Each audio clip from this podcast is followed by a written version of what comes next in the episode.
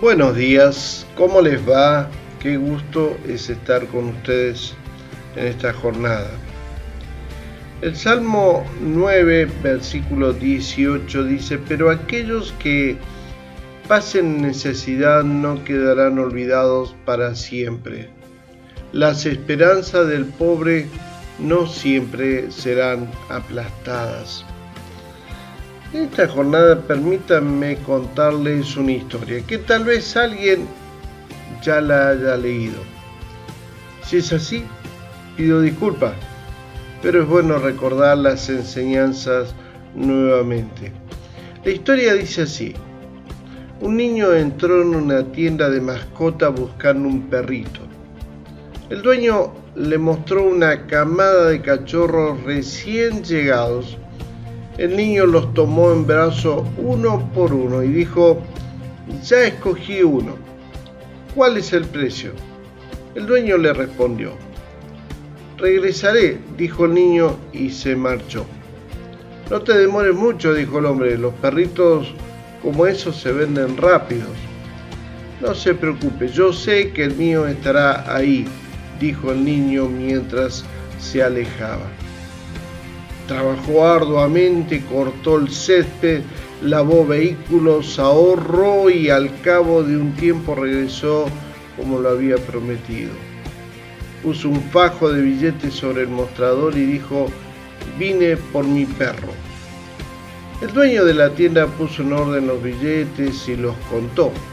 La suma estaba completa. Entonces dijo, muy bien, escoge tu perrito.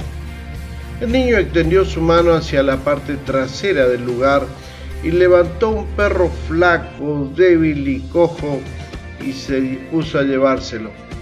Espera, no te lleves ese animal, exclamó el dueño. El lisiado nunca podrá correr ni jugar a tu lado, tampoco te servirá para ir a buscar nada. Llévate uno de los sanos. No, gracias, respondió el niño. Este es justamente el perrito que estaba buscando.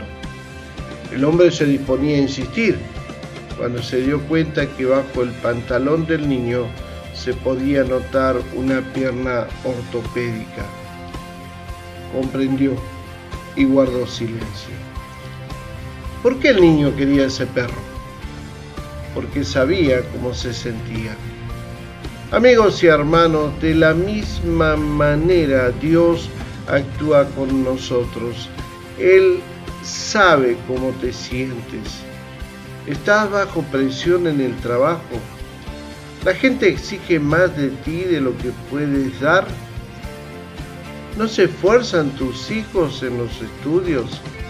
¿Tu cónyuge no te comprende? ¿La gente te margina? O tus recuerdos te están torturando. Nunca Dios olvida a los que son suyos. ¿Sabes por qué? Porque Cristo ya pagó el precio por tu vida y ya eres de Él.